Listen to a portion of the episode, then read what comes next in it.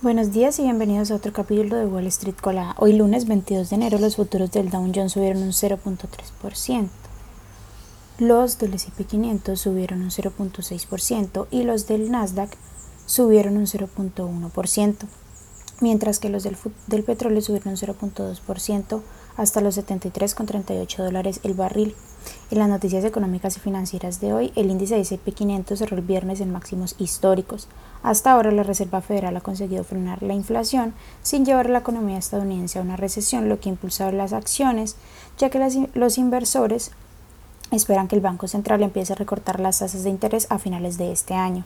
Esta semana, la Reserva Federal concederá los datos clave sobre la economía, el jueves se va a publicar el GDP preliminar del cuarto trimestre y el viernes el índice de precios de los gastos de consumo personal.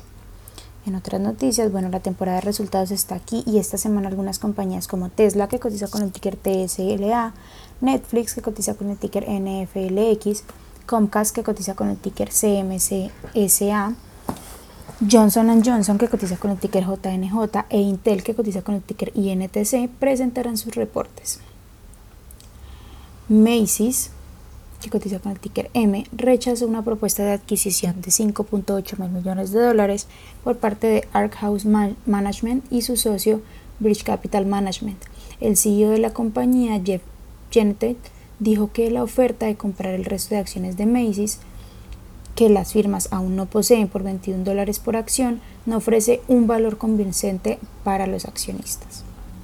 Por otra parte, las acciones de Boeing, que cotizan con el ticker BA, bajaron un 3% en el pre-market tras una recomendación reglamentaria de inspeccionar los tapones de las puertas de otro modelo 737.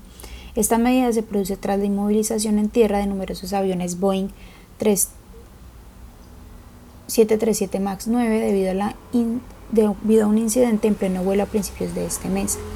La FAA ha aconsejado a los operadores de estos modelos que realicen inspecciones visuales a los tapones de las puertas de mitad de vuelo para garantizar una seguridad adecuada. En otras noticias, las acciones chinas de vehículos eléctricos volvieron a bajar el lunes en medio de una venta generalizada de acciones chinas por las preocupaciones ante el aumento de tensiones geopolíticas y las fuerzas deflacionistas. NIO, que cotiza con el ticker NIO, bajó un 3.63%, XPEN que cotiza con el ticker XPEV bajó un 7.37% y Li Auto que cotiza con el ticker LI bajó un 4.85%. Esas son las noticias que tenemos para hoy. Antes de que abra el mercado, les recuerdo que pueden encontrarnos en todas nuestras redes sociales como arroba Spanglish Trades, pero además de eso también visitar nuestra página web www.spanglishtrades.com para que no se pierdan ninguna noticia en actualización del mundo de la bolsa de valores, por supuesto como siempre en español. Muchas gracias por acompañarnos y por escucharnos. Los esperamos de nuevo mañana en otro capítulo de Wall Street Colada.